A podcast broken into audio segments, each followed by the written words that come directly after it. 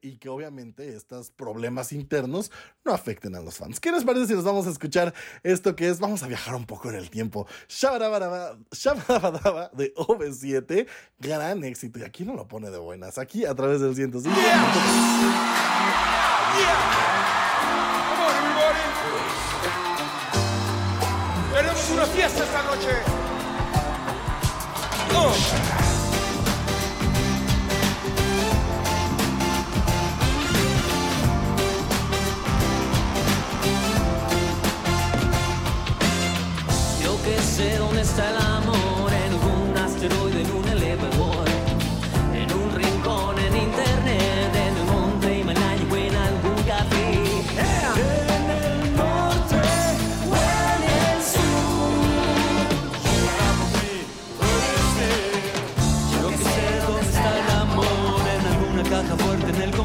tumbado en un sillón, tal vez en un poema o en cualquier canción.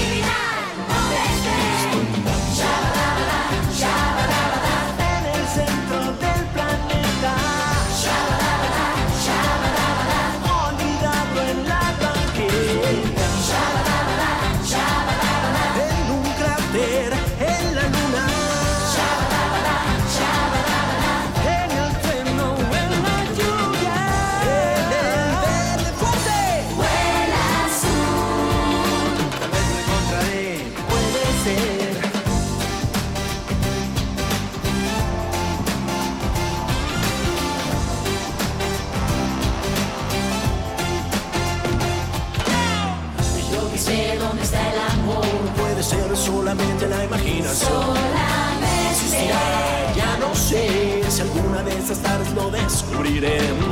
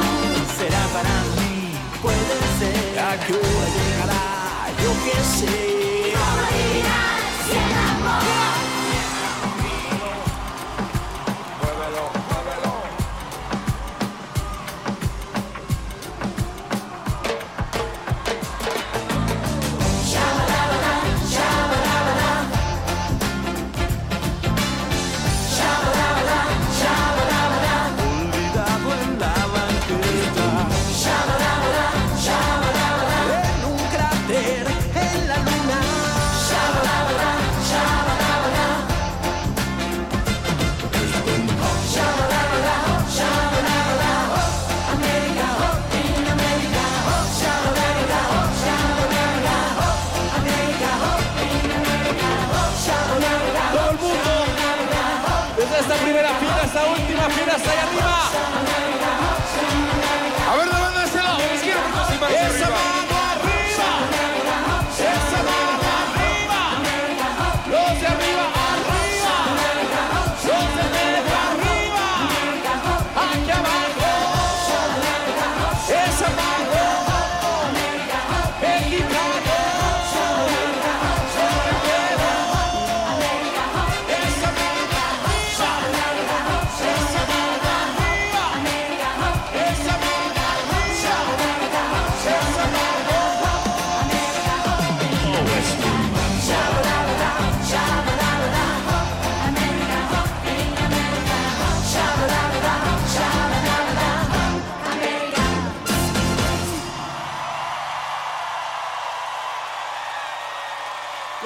Con el Interinforma al aire y mire, se estrenó ya por fin a- desde el primero de enero este especial de Harry Potter de regreso a Hogwarts, que la verdad es una caricia a el alma para todos los fans de Harry Potter, para todos los Potterheads, la verdad es que de principio a fin a uno se le pone la piel chinita, porque la verdad es que estuvo muy muy padre, estuvo increíble, regresaron casi todo parte del elenco, al menos los que no tienen problemas, porque ya saben que por ahí algunos tienen como se lo anticipé yo aquí en Interinforma al aire, sí regresó J.K. Rowling, no en entrevistas recientes, fueron entrevistas que se habían hecho para el Studio Tour de eh, Londres, y pues bueno, las pusieron y dijeron, es que era imposible, a ver, estamos de acuerdo que es la creadora, mínimo tenía que salir a decir, hola, buenas tardes, este es mi producto, pero bueno, no, la verdad es que estuvo padrísimo, estuvo muy, muy padre, hubo momentos muy buenos, cuando Rupert Grint le dice a Emma Watson que la ama y le dice, te amo, pero como amigos y se abrazan y se ríen,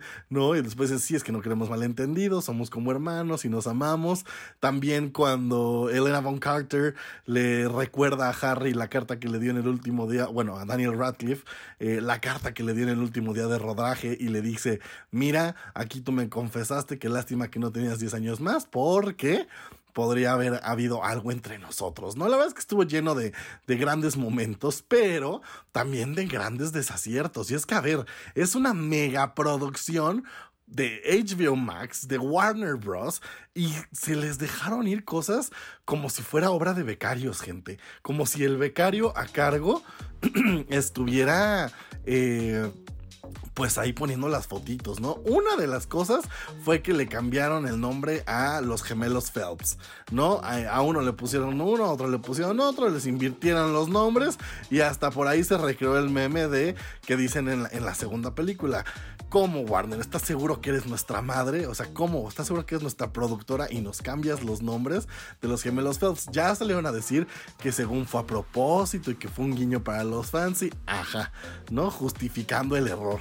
Pero un error que sí no hubo manera de justificar fue que en una de las fotos donde estaban eh, haciendo como eh, remembranza de todos estos años que pasaron desde chicos, eh, todos los actores en el set y todo, estaba hablando Emma Watson y resulta que me ponen una foto de Emma Roberts. Se equivocaron y pusieron una foto de Emma Roberts. Ya salió a decir el estudio que pues sí, que fue un error, que una disculpa, que ya lo están trabajando, que ya lo están reeditando y que lo van a volver a subir ya bien con todos los errores eh, eh, que hubo y que agradecían a los fans por ser tan observadores. Por su parte, Emma Watson ya subió a sus redes sociales diciendo yo no creo y no recuerdo haber estado tan bonita como Emma Roberts. Y Emma Roberts ya le contestó y le dijo, ay comadre, pero si usted también está bien chula. Y mire, todo mundo se lo tomó con humor.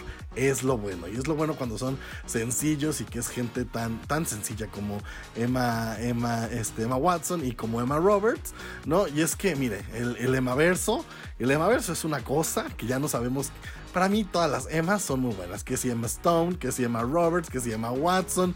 En fin, la verdad es que todas son muy muy buenas. Pero ahí los errores. Mire, es que pasa hasta en las mejores familias. Cuando usted le diga, es que cualquiera puede cometer errores, sí. Cualquiera cometer, puede cometer errores. Y aquí está la viva respuesta. ¿Qué les parece? Vamos con más musiquita. Esto es de nuestros consentidos.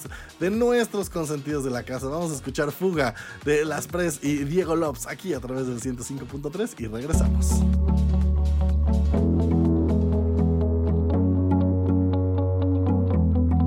Fue contigo que esa noche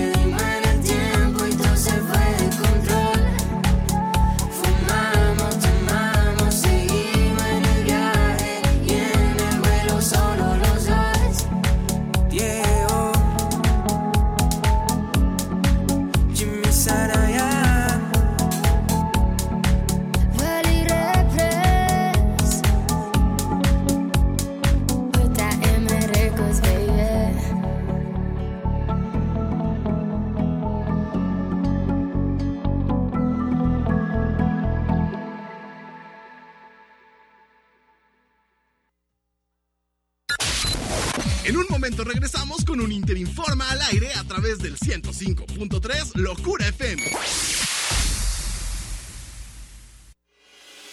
Que en esta época brille el amor en tu hogar. ¡Feliz Año Nuevo en Locura FM!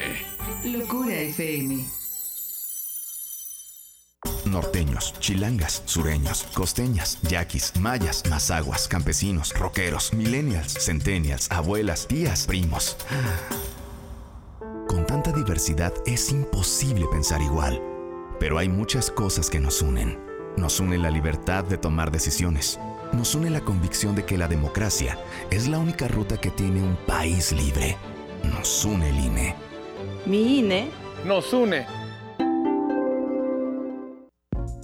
Gobierno del Estado de Morelos te informa.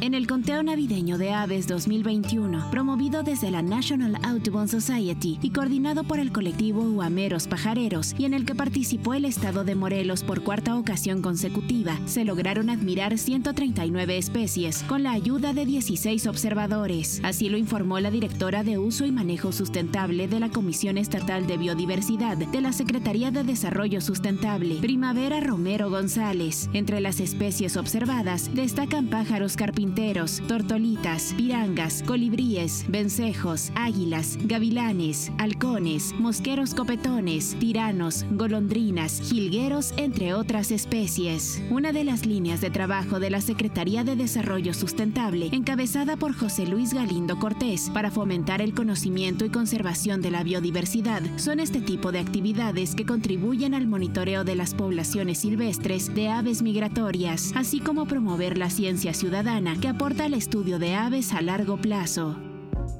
Gobierno del Estado de Morelos te informó. En esta época te deseamos paz, amor y alegría. Te deseamos un feliz 2022. Locura FM. Locura FM. Ya estamos de regreso con un Interinforma al aire a través de Locura FM 105.3.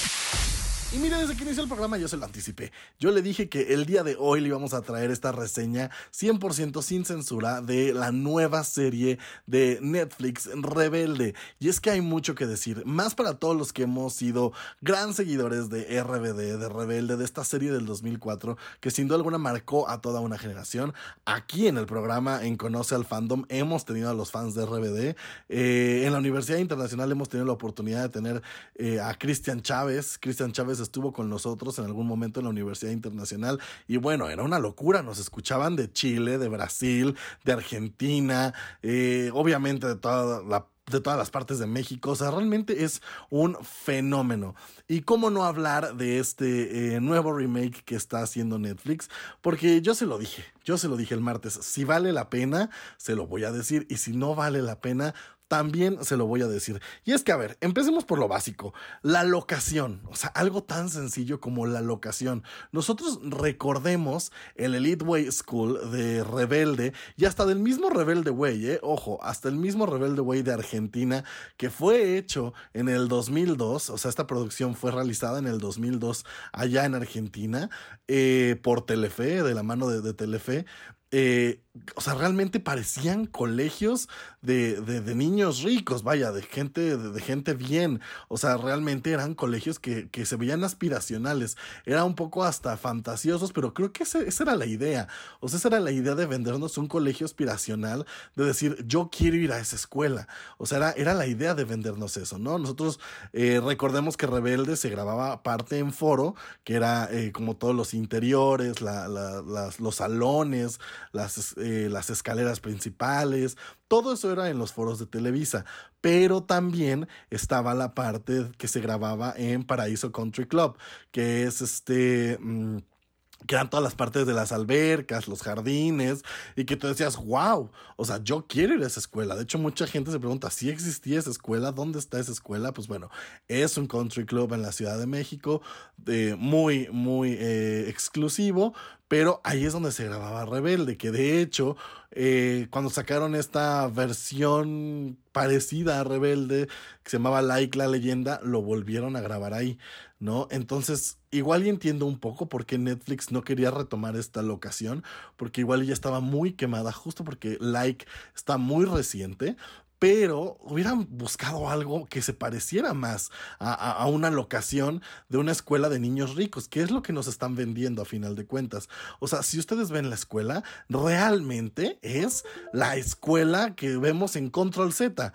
Yo no sé si porque ya no hay más estudios aquí en México, no sé eh, si porque todo lo estén grabando en los Churubusco o en los estudios Quarry, pero realmente es la misma. O sea, si usted ve la escuela de Control Z y ve la escuela de Rebelde, no hay gran diferencia. ¿Y a qué me refiero con esto? Son producciones, son producciones eh, eh, para jóvenes que compiten, que están al mismo nivel, lo mismo con Élite, pero Élite, a pesar de que nada más nos muestran un salón y un pasillo, usted se la compra. Usted se compra que Las Encinas sí es una escuela para niños, eh, para niños ricos. ¿Por qué? Porque nos muestran locaciones externas donde dices, ah, órale, sí, sí parece. Pero aquí no, o sea, aquí realmente... es una, una escuela más, o sea, no es como, wow, no es aspiracional, no es que diga, ay, yo quiero ir a esa escuela, no, de hecho hay partes en las que ni parece escuela, ¿no? ¿A qué me refiero? No de la buena manera, no como en Rebelde, que parecía eso ya eh, Hotel Cinco Estrellas, no, no, no, no, no, sino que parecería, no sé, un restaurante, un, o sea, no sé, la locación no me gustó absolutamente nada. Luego, la química en el elenco, no hay química, no hay química en el elenco. Eh, recordemos que cuando se hizo Rebelde, pues hicieron todos estos propedéuticos y cómo los prepararon, cómo se integraron, justo para que se hubiera esta, hubiera esta integración a la hora de hacer las escenas.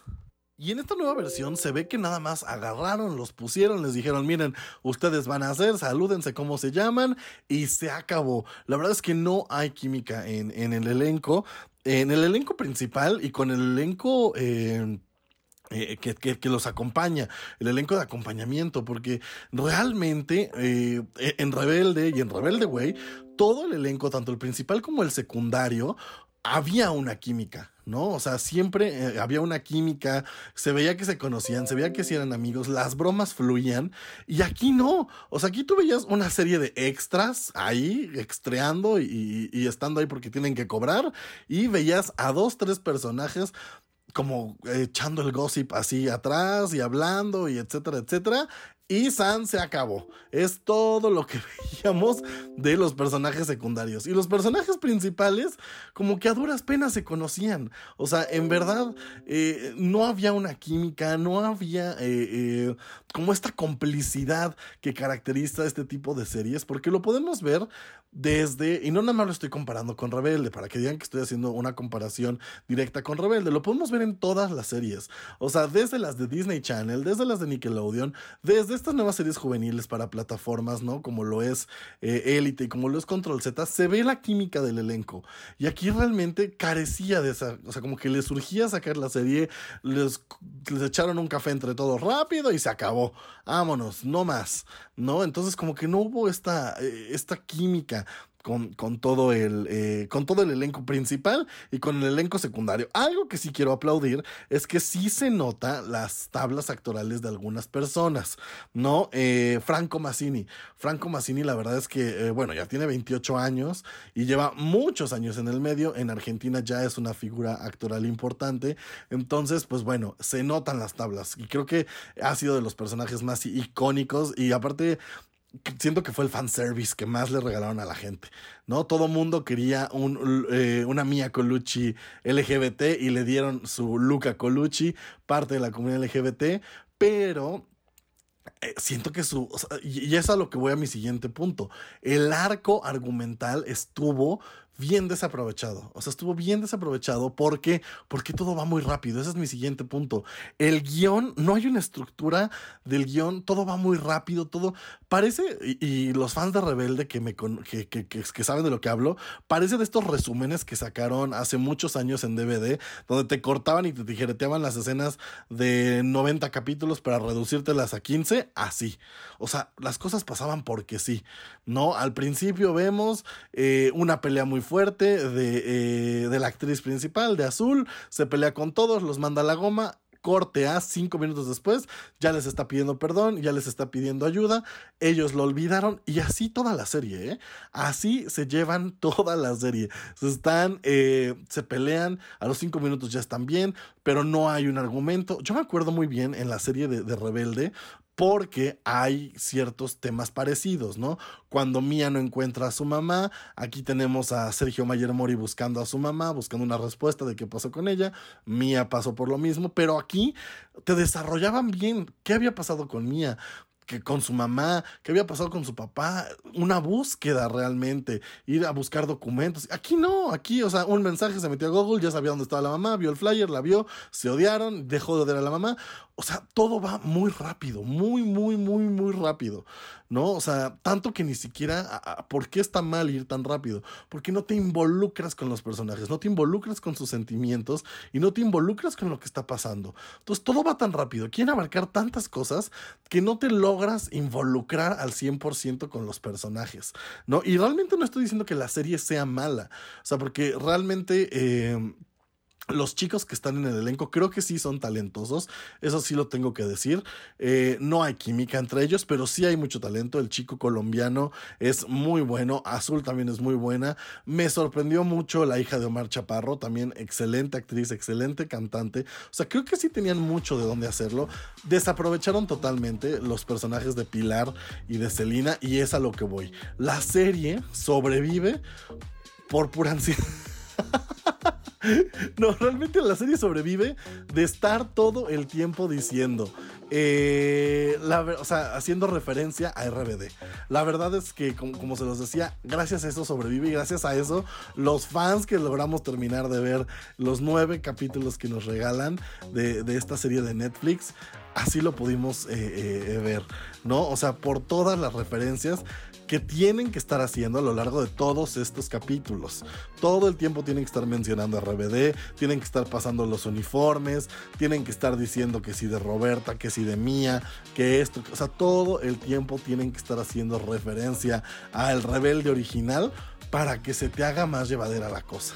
No todo el tiempo, porque si no, o sea, ahora sí que la serie sobrevive por la nostalgia, sobrevive por, o sea, es como su punto bueno y su punto en contra. ¿no? Porque si hubiera estado bien que dos, tres escenas y dijeras, ah, y ya después la serie se, se sostuviera por sí sola. Pero no, realmente la serie se sostiene gracias a todo el tiempo estar recordando Rebelde y recordando RBD y que los fans digamos, ay, sí, sí es cierto, ay, mira, dijeron Mía, ay, mira, dijeron Roberta. ¿Qué hubiera hecho Roberta? ¿Qué hubiera hecho Mía? Y a eso iba con que estaban muy desperdiciados los personajes de Selina y de Pilar. A Pilar la vemos en el primer capítulo y en el segundo capítulo y párale de contar.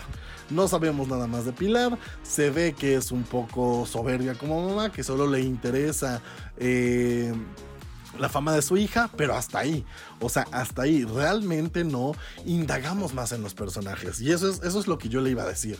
¿no? O sea, no indagamos en la historia de los personajes. Todo lo dejan muy por encima. No, no, no llegamos a más. No logramos meternos realmente en la psicología del personaje. ¿Qué está pasando? ¿Qué está viviendo? Enamorarnos de los personajes. ¿No? Que realmente nos dejen ver la trama. Que eso es algo muy aplaudible en, en, en Élite. Que en Élite realmente nos envuelven en qué está viviendo el personaje que nos están, que nos meten en, en su entorno. Creo que lo mismo pasa con Control Z. Y bueno, de Rebelde ni se diga, ¿no? Rebelde y Rebelde Way teníamos 40 capítulos para meternos en la vida del personaje y realmente enamorarnos de lo que estaba viviendo el personaje. Y aquí no, aquí eh, en esta serie todo pasa bien rápido, eh, no hay un porqué, o sea, o si lo hay no lo conocemos o nada más te lo dejan como para que lo intuyas. Hay muchos arcos argumentales que así pasan, ¿no? Por decir lo que pasa con, con, eh, con Andrea Chaparro, el personaje de- de Andrea Chaparro, eh, hasta el final medio entendemos que sus papás no querían que estuviera ahí todo, pero nunca sabemos si sí tiene dinero, si no tiene dinero, si sí vivía en Estados Unidos, si no, porque como que te dan a entender que sí, que no. Lo mismo con la chica de Brasil, eh, lo mismo con el personaje LGBT que metieron dentro de la banda. O sea, no indagamos más allá y medio te dejan saber, por decir, del chico colombiano al final te dicen, ah, sí, sus papás tienen mucho dinero porque son abogados. Y párale de contar cómo llegó ahí, qué hace ahí. No lo sabemos. Y así con N cantidad. Y con los personajes secundarios, bueno, ¿para qué les digo? Nada más están ahí de relleno. Entonces, pues bueno, esa es mi, mi crítica que a esta serie, esta nueva serie de Rebelde de Netflix, que la verdad tenía muchas ganas de compartírselo. Yo le invito a que vaya y la vea. Siempre eh, tiene usted que tener su propia opinión. Esta es solamente una reseña de lo que a mí, desde mi perspectiva, como fan de RBD y como fan de Rebelde, pues bueno, vi de esta serie de Netflix. Eh, Vaya a verla, vaya, juzgue usted mismo.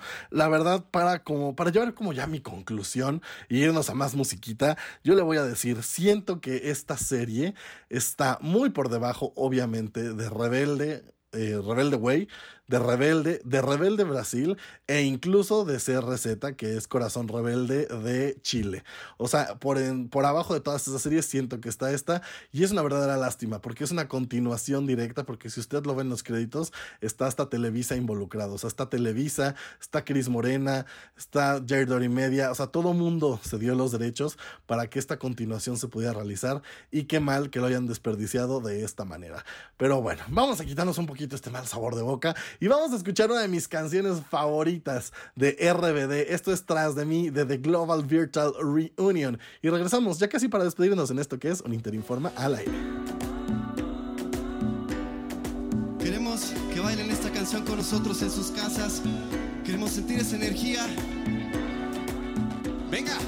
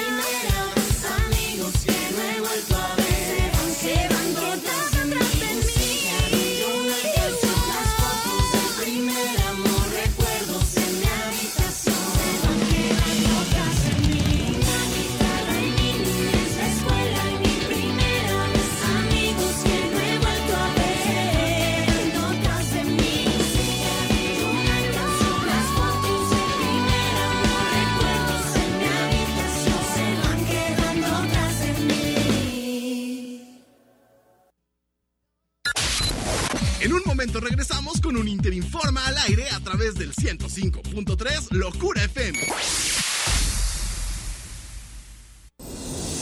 En esta época te deseamos paz, amor y alegría. Te deseamos un feliz 2022. Locura FM. Locura FM. El espacio de radiodifusión en México es propiedad de toda la población. La radio y la televisión difunden contenidos y, por ley, deben respetar los derechos de las audiencias, que son derechos humanos. Pluralidad, igualdad, diversidad ideológica, no discriminación, derecho a la información, libertad de expresión y otros más. Conoce tus derechos como audiencia y hazlos valer. CNDH y AMDA. Los nazis crearon las metanfetaminas para convertir a sus soldados en seres incansables y deshumanizados. Bajo su efecto, el ejército nazi inicia la peor guerra de la historia y crea los campos de exterminio. Hoy el cristal se usa para controlar la mente de jóvenes que buscan placer y la de jornaleros y maquiladores que buscan energía para trabajar día y noche. Busca la línea de la vida. 800-911-2000. Para vivir feliz, no necesitas meterte nada. Gobierno de México. Te deseamos un feliz y próspero 2022. Locura FM. Locura FM.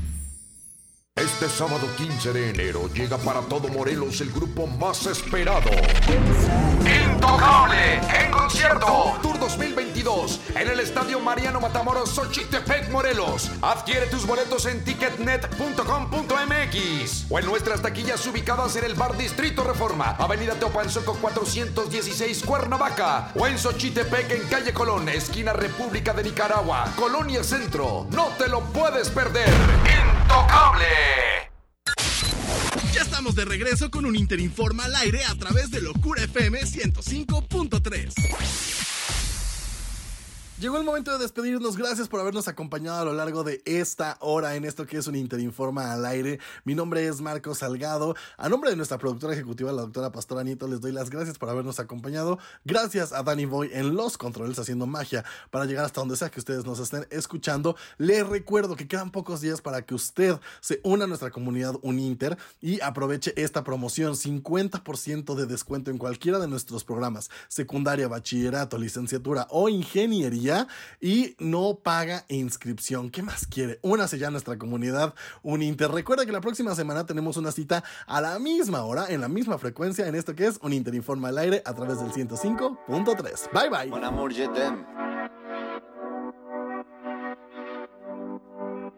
Son las 6 de la mañana y me da igual. Voy a salir a la calle, voy a ponerme a gritar. Voy a gritar que te quiero, que te quiero de verdad. Con esa sonrisa puesta, de verdad que no me cuesta pensar en ti cuando me acuesto. Pero Aitana, no imaginas el resto, que si no, no queda bonito esto.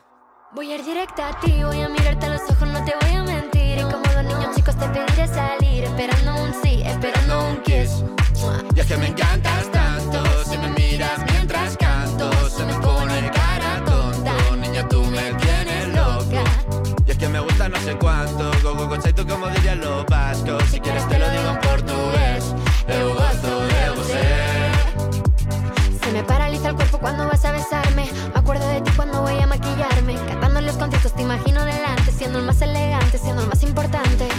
Aitana ya pensando en buscarte. Y yo en cruzar el charco para poder ir a verte. No importa el idioma, solo quiero cantarte. Mon amor, amor es mío, solo quiero comerte. Cuando te veo, mamá, como Fórmula One, paso de cero a cien, contigo impresioné, de ti me envenené, yo ya no sé qué hacer, me abrazaste y volé, te juro que volé.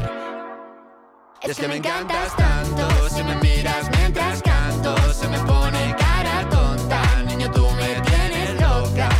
Y es que me gusta no sé cuánto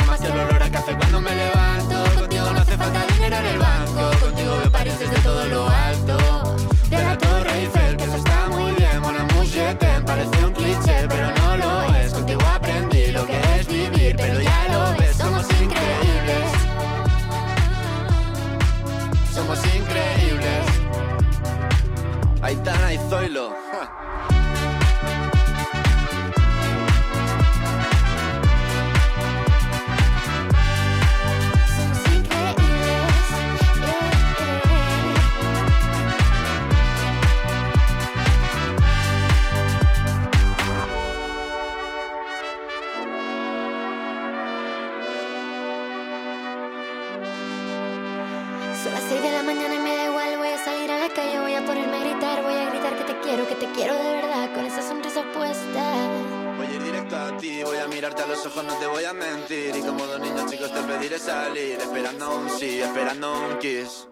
es que me encantas tanto, si me miras mientras canto, se me pone cara tonta. Niña, tú me tienes loca. Es que me gusta no sé cuánto, más que el olor a café cuando me levanto. Contigo no hace falta dinero en el banco, contigo veo París desde todo lo alto. Salgo de grabar, solo quiero ir a buscarte. Me da igual Madrid o París, solo contigo escaparme. Una música, buple, vámonos aquí. Pues nos vamos.